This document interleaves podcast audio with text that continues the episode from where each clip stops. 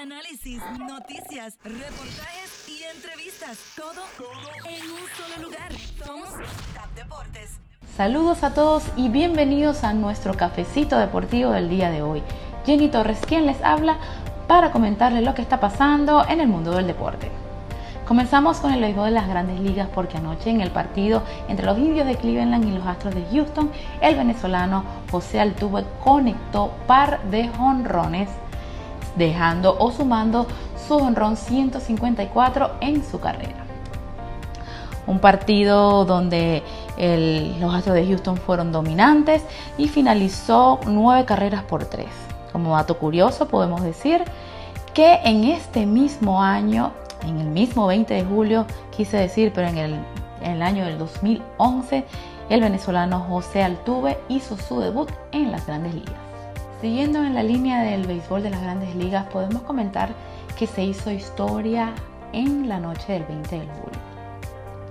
Porque cinco mujeres formaron parte de la transmisión del juego entre los Orioles de Baltimore y los Tampa Bay Rays, siendo por primera vez en la historia en la que únicamente mujeres formaran parte de una transmisión. Se trata de Sarah Lack, Alana Rizzo, Heidi Watney, Lauren Garner y Melanie Newman. Así que las mujeres siguen abriéndose los espacios en el mundo del deporte.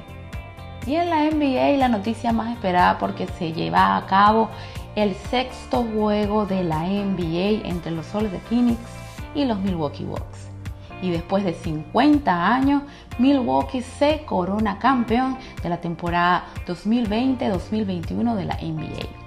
En un juego donde hubo una asistencia de más de 65 mil aficionados, la ciudad totalmente paralizada, un llanto, un Yanis ante tu compo gigante, estremecido, fortalecido y ganando el respeto de cada uno de los fanáticos y los aficionados del baloncesto convirtiendo 50 puntos y 13 rebotes.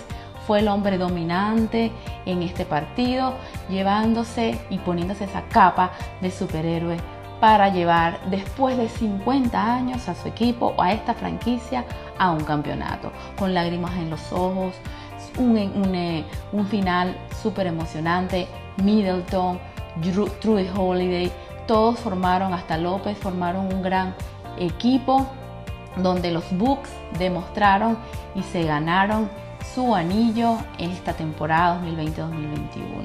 Así que felicidades a todos los fanáticos de los Milwaukee Bucks, que a lo mejor no eran los favoritos en esta serie, pero se demostraron un baloncesto impecable y una temporada finalizada para nosotros los fanáticos o para los seguidores del básquet.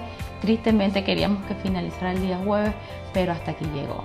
Tenemos un nuevo campeón, Milwaukee Bucks. Con esta nota en la NBA y con los campeones de la NBA finalizamos nuestro cafecito de hoy. No se olviden de seguirnos bajo TAP Deportes en todas nuestras redes sociales. Yo me despido, hasta la próxima.